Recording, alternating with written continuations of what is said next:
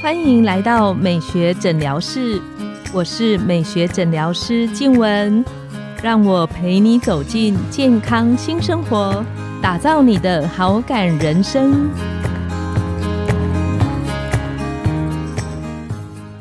Hello，各位听众朋友们，大家好，我是你们的主持人静文，欢迎来到美学诊疗室。朋友们，不知道你有没有听过皮蛇？也就是带状疱疹，我们会想要录制这一集，是因为最近在皮肤科门诊，我们看了很多长带状疱疹的病人，其中呢，我还有看到那个朋友他在初期的时候，因为被当成是湿疹，然后使用了类固醇治疗，结果整个病况变得比较严重的患者。那也有很多朋友会询问我们说，我现在刚得完带状疱疹，那要不要赶快去打带状疱疹的疫苗？所以今天呢，我们就特别邀请到了皮肤专科陈威宇医师来跟大家聊聊，什么是带状疱疹，会长一圈吗？要不要去打带状疱疹的疫苗？我们欢迎陈威宇医师。Hello，大家好，我是雅风竹北诊所皮肤科陈威宇医师。今天很感谢黄静文医师的邀请，来美学诊疗室跟大家分享一些有关带状疱疹的知识。陈医师，你知道上次你来我们这边录制美学诊疗室的访谈的时候，那时候大概是在我们九十六集左右，然后其中讲到关于。怎么区分到底我是冬季干痒还是是疥疮？那一集网络上收听的朋友的评价非常好哎。哦，要感谢感谢学姐挑一个很很有趣的题目了。那也感谢就是听众朋友就大力捧场这样。那希望这一集呢也能够帮助大家获得一些新的知识。一定会。就是带状疱疹的这个东西，其实很多人在小时候听过长辈聊，他说他就是我们讲的龟爪皮蛇。对。那为什么会出现带状疱疹？我们请陈医师来跟线上听众来聊一下。其实呢，带状疱疹呢，它是水痘病毒的复发，也就是说，我们小时候会得过水痘。那水痘这个病毒在呃我们水痘复原之后呢，它的病毒其实不会消失不见，它会躲在我们人体那个脊椎的神经节里面。是。那在抵抗力比较不好的时候呢，它会沿着皮肤的感觉神经，就是慢慢慢慢一路扩张出来。那因为由于皮肤的感觉神经呢是呈现一个带状的分布啦，所以就说它这个水泡呢会沿着这个带状的感觉神经就是分布，所以看起来像是半圈或者一个条子，所以叫做带状疱疹。所以它可能在全身的每一个地方都可能出现，对不对？其实只要有皮肤就有可能会出现。你知道很多朋友来门诊，他知道自己长不会爪、长带状疱疹，他常常会蛮担心的问我们说：“听说会长一圈，长一圈的人就会致命。”陈医师都怎么样回答你的门诊的患者？这个议题很有趣，就是这个好像是一个那个就是传说，对对对，传说古早时代就是说哦，好像这个蛇就长了一圈，就会把人就是围死，对对对，窒息而死，因为蛇就是把猎物会绕成一圈这样子。那其实呢，因为我们人的感觉神经在胚胎发育的时候，它一开始就分左右边的。是。那一般来说，常见的发作大概就是一边为主啊，可能就是只有左边或是只有右边。是。那同时要发作多个神经节的。几率相对来说，呃，就比较低，除非说你的免疫系统真的很差。那如果说要在不同神经节发作，那才有机会看到，就是说真的围成一圈。那其实这个也不是说围成一圈就会死掉，而是我都跟患者解说，就是说早期啦，农业时代，大家可能有一些营养不良啊，或者是说这比较不好，或对对对对，抵抗力就真的会比较差。那还有以前就是没有这些抗病毒的药物了，所以就是发就让它发这样子。所以有时候一发出来，有些人他就是本身可能年纪很大，或者免疫力真的很不好，他一口气就会发很多出来，那个时候才会看到一圈。当然，这些人他的出现就是并发症，或甚至说所谓的死亡率，它确实是比较高。但是主因我觉得并不是因为带状疱疹本身，而是这一群人他的基底本身就比较差。对对对，他本身也会因为其他的问题，就是提升他的死亡率。所以我觉得那个绕成一圈呢，只是暗示着我们说，就这个病人他的免疫力真的是很不好，所以才会。出现这样子一圈的情形，我也是都这样回答病人。我跟病人说，我个人从医十八年来没有看过一个 围成一圈的病人，应该是跟现在抗病毒的用药其实效果都非常好。不管是吃的，或是真的比较严重的病人，他需要住院打针的，我觉得都跟有效的抗病毒药物治疗，所以就让那个病程真的是缩短很多，会缩短蛮多的。但也蛮多朋友会问说，那我长带状疱疹，它会不会传染？呃，带状疱疹其实如果只是说会不会传染，其实是会，可是它跟水痘传染的模式不太一样。哎，其实现在大家很少遇到水痘，因为现在小朋友都会打水痘疫苗。那打完疫苗，其实那个表现又不太一样，所以有时候门诊偶尔会 miss，就这个是真的，就是其他的医师有可能会第一时间确实很难看得出来。那通常有看过水痘的皮肤科医师会比较有机会在表现不太典型或是表现很轻微的时候有机会初期的时候有机会对对对，而且其实我最近遇到好几个水痘小朋友，就是国高中那种。因为因为水痘的疫苗效力可能大概在还有个几年，所以大概国高中会出来。它那个其实都跟传统我们教科书写的水痘差很多，对，严重度差很多，对，严重度差非常多。因为像我这个年代是没有水痘疫苗的嘛，我也有得过水痘。你看起来很年轻啊，这个年代是什么意思？因为我记得水痘疫苗好像台湾可以打，好像应该是不一九九八还是两千的附近啊。对，所以就我我是不可能小时候有打过，那我小时候就其实就得过。那那个时候其实就是你听父母讲，或是说年纪大一点得过人，他直接就他其实会发烧的非常非常厉害，就高烧，然后可能嘴巴会破，然后身上会有很多水泡，这样在不同时期的水泡，然后脸上有时候还会有结痂，所以有些朋友现在脸上会有小时候水痘结痂的的那个凹洞。对对对，这个是真的，而且因为太少看到，所以我记得最近还蛮印象深刻是，就是其实水痘，他一来他他其实没有跟我讲说他有全身性症状，然后他就口罩拉下来问我说，哎，那个是什么样？可是那个看起来会有点像是就是就痘痘，就像因为很早期去抠它，去抠破那个痘痘哦。我想说起来，可是那个就是看起来就很奇怪，因为一般来说真的很少看到比较深层的痘痘。后来问了一问，那身上哦，他不然就身上一看一看，说哇，一看就身上是典型的，就哦，差一点又 miss。对，没有，我觉得陈医师是非常细心的医生，所以才会记得要帮病人检查身上其他的病灶。因为其实他是没有发烧的啦，因为有发烧，大家大概就会去想说啊，会不会是一些系统性的感染？我们刚刚其实是要讲传染的问题啊。那刚刚插出去先讲了一下水痘，那不过水痘是属于飞沫传染，也就是说它可以透过呼吸或者我们口腔或者鼻子的分泌物去传染。是。那所以有一些比较严重或者会常会出现群聚，就比如说同一个班上就是小朋友就感染就会就它的传染力高很多，传染力非常非常非常强。如果是住院的患者比较严重的话，以前我们在医院如果是真的是水痘的患者，有时候要甚至要隔离嘛，就进入负压隔离病房。所以其实严重的时候也可以很严重。那带状疱疹完全不一样，带状疱疹它的传染力低很多，它主要是以接触传染为主，通常都是要接触到伤口的分泌物或者是那些痂皮，那个里面才会带有病毒。所以其实如果说在家里的话，其实只要还没有得过水痘的家人呢，就是不要去碰触这个伤口，基本上都不太会感染。是，就是说如果你家里有小朋友，不要让小朋友去抠啊那个身上带状疱疹的那个水泡的部分。对对对。那还有一个也是很常门诊的朋友会询问的，就是他们会听说带状疱疹在好了之后会痛很久，那这个有预防的方式去减少那个带状疱疹之后神经痛的病程吗？这个目前应该是大灾问，就是说最好最好就是不要发出来。所以就是我们今天后面当然还会再谈到就是带状疱疹或者是皮蛇疫苗的部分，就最好就是不要发出来。应该说带状疱疹它本身就会伴随一个神经痛，因为刚刚我们在节目最开始有讲说它是从就是感觉神经发出来的，所以它最早最早其实就是攻击神经。那那个时候呃典型的病程它会先开始痛，那就看它发作在哪里就会痛哪里。那个时间点其实很难诊断，原因是因为那个是不会有任何皮肤病灶让我们去能够诊断所谓的带状疱疹。所以它如果它长在肚子上，它就跟你说它是肠胃炎，对对对，会闪到腰这样。对，那如果在胸前，那可能就会被当成哦，比如说是肺部或是心脏的问题，会去做心电图。那我之前遇过，我觉得最经典的案子是长在腿上。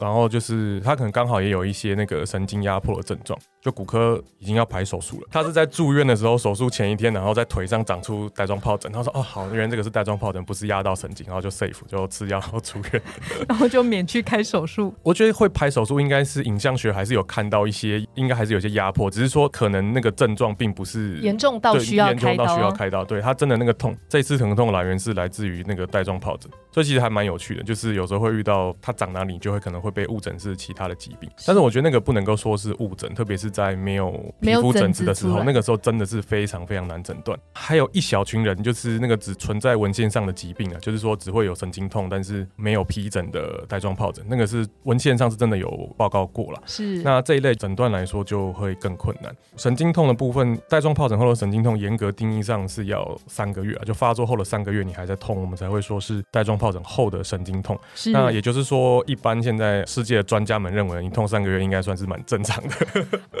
对，可以这么解释。我在门诊也常常跟朋友说，跟病人讲说，我说如果在年轻人这个病程至少也要三个礼拜以上，那如果在中年以上的人，就会像刚刚陈医师聊到的，我觉得那个后续的整个病程三个月其实是平均值的状态。那如果真的有些人很辛苦，特别是比较年长的人，他超过半年以上。疼痛到晚上不能睡觉，那有时候后面就很辛苦。我们可能会转到像是麻醉科去考虑做那个神经节的抽除。就说带状疱疹或者神经痛，它出现的几率呢，其实确实是跟年龄成正比了。那那其实我自己也有得过带状疱疹，我 我考，陈医师读过，对对，而且我是考大学那一年，所以就是这么小的时候，对，所以说压力真的是一定会影响免疫力。我我我后来我都不相信什么压力是不会影响免疫力，压力一定会影响免疫力。但是我其实完全没有症状，我就是穿衣服的时候觉得磨到会觉得怪怪的而已。对，然后我也没有真的长出那种大的水泡，我就是小小颗。那个时候也没有吃药，那时候去看皮肤科就擦药而已。现在回想起来蛮神奇的，因为我我应该不太可能只给病人带状疱疹就擦药就叫他回家。对，就算是那个是个高中生，我也会请他吃至少吃一下药。Anyway，就是那个时候真的是超级轻微，就一点点红疹，然后可能两天就结痂了，然后后来也没症状。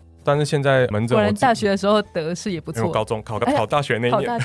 对，只是可惜的是带状疱疹它不会只得一次。对，这个就很麻烦。所以我们还有很多朋友就会问说：“哎，那我曾经得过，要不要赶快立刻去打带状疱疹的疫苗？”那一般陈医师会怎么建议病人说：“如果刚得完带状疱疹，是要立刻去打疫苗呢，还是考虑间隔多长的时间接受疫苗的注射？”这一个东西呢，就是就学理上来讲，就是说你刚得过，理论上你的免疫系统刚被激活一次，理论上它短期内应该是还会有一定的抵抗力。对，所以我们其实常常会看到，就是说带状疱疹它发作两次间隔，可能常常都是数年或者是更久。那那有一些人他可能会有一些很常发作的疱疹，对，然后他那个有时候会被当成带状疱疹治疗。那那个很常发作，比如说他一年会发个两三次的，就比如说在屁股或者是或是呃嘴巴对对嘴巴周围对对对疱疹，对那个其实是单纯疱疹，它跟带状疱疹是完全不同的东西。那比较麻烦的是单纯疱疹目前是没有疫苗的，那所以这一群患者常常在一些诊所会被当成带状疱疹，然后去打了疫苗，然后疫苗打完呢，他还是继续发作，因为其实没有用。那所以他就跑来我们这里问说啊，为什么打了疫苗还会发作？我上次也碰到一个，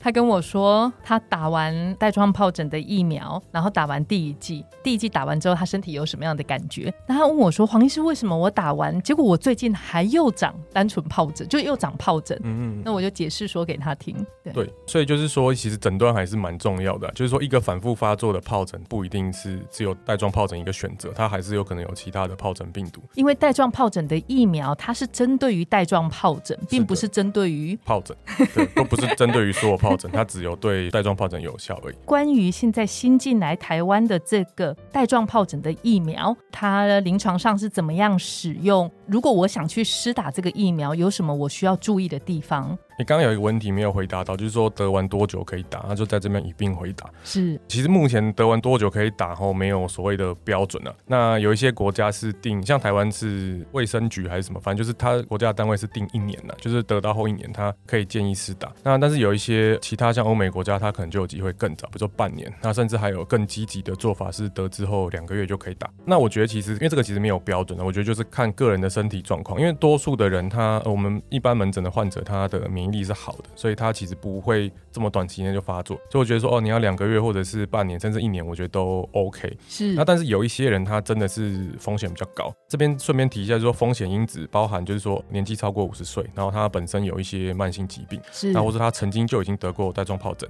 或者说他近期有得过新冠，嘿，然后或者说压力还有一些免疫不全，特别是免疫不全，他可能是癌症在接受治疗，或者是呃一些免疫风湿科疾病在接受免疫抑制剂。那这一群的患者，他真的发作的几率就比较高，而且可能会短时间内复发。那像这一群患者，我就会比较建议他可能要就是可能两个月，我就会建议要打会比较好，或者是说他在他要准备开始下一轮的治疗之前，就可以先开始做预防。现在目前其实台湾有两种带状疱疹的疫苗，是那一个是早年大家比较熟悉的 Zostabex，就是只打一剂的，对这个大家比较知道。那其实很多减毒的疫苗，对对对，它那个其实是活菌减毒疫苗，也就是说，如果你的免疫力真的不太好，打下去有可能会类似水痘的症状了。是对，可这个比较麻烦的，就是说，因为有想要打带状疱疹疫苗的人，常常其实免疫力就不太好，所以它的受限性反而就比较高。是，那新的这个 Shingrix，它是好像叫新克疹，对，新克疹，它这个东西它其实是就是死菌啊，就是它没有任何的传染力，是，所以它反而更适合这些本来就免疫不全的人来做施打。那目前呢，就是其实我们会建议就是施打两次两剂，那两剂的间隔呢，就是目前呢，美国 CDC 建议是二到六个月不等。那我是觉得都 OK 了，其实三个月、四个月，我觉得其实没有差到那么多。其实这两个疫苗，我觉得有很大的差异。那对于一般民众来说，最大的差异就除了打两剂之外，是还有价钱上面的差异。对对对。但是我都会建议说，如果经济负担得起，其实应该是要打比较后面上市的这个疫苗。但它其实在国外也不是比较后面上市，他们两个做那个临床试验的时间点其实差不多，所以累积实际的。临床数量跟时间其实也是差不多的，是。那最大差异是大概在五年或是七年之后，它两个疫苗的保护力比较后来才台湾上市的这个 Shingrix，它保护力大概可以还维持在九成左右。那前一个 Rosavix 它大概可能五年之后就剩下大概七成了。那如果是年纪大的人，它的保护力又会再更下降。所以一般来说，如果经济允许的话，还是都会建议可以打 Shingrix 这个疫苗。保护力比较久，应该说它维持的比较久，也比较不会有担心这些减毒疫苗感染的问题。是。那最后想要特别请问陈医师的是，其实疫苗施打就像大家都去打过新冠疫苗一样，我们会知道打完疫苗还是有极少数的人可能会有一些明显的症状不舒服。那陈医师有没有要提醒我们线上的听众，如果要去施打这个带状疱疹的疫苗的时候，应该有哪一些就是最基本的注意的事情？其实它跟其他的疫苗呢很类似的。那最常见的打完疫苗的不舒服，其实是就打疫苗那个点有可能会红肿、会疼痛。嗯，那当然有一些人会觉得全身疲累，甚至是有点发轻微的发烧，这个都是正常。但是其实比率上非常的低。对，那我我其实因为我也有自己帮家里的长辈打了，所以其实真的出现比较不舒服的负重几率是真的是蛮低的。当然还是试打疫苗之前，比如说要问说哦，比如说最近什么感冒，或者说对东西或者对疫苗成分过敏啊，这些大概就是本来就会需要特别注意的地方。那另外一个要提醒大家是，它这个是死菌的疫苗了。是。那死菌的疫苗，它可以跟其他的非活菌疫苗同时一起施打。所以很多人问说，哦，比如说他想要打新冠，或者说他想要打流感，对流感或者是肺炎链球菌，就是因为年纪大的人很多都会需要补这些疫苗。那它其实是可以跟其他的死菌疫苗同一天施打。这个我现在很有概念，因为我现在常常要带我们家老三去打各式各样的疫苗。对对。今天我们这一集非常谢谢陈医师很精彩内容的分享，特别是陈医师他所有说的东西，他都会有明确的出处，还有具体的那个打多少剂啊，然后每个剂之间的间隔怎么样去建议。那我们非常谢谢陈医师。今天我们的节目就来到了尾声，美学诊疗室欢迎你们再度光临，我们下次见，拜拜，拜拜。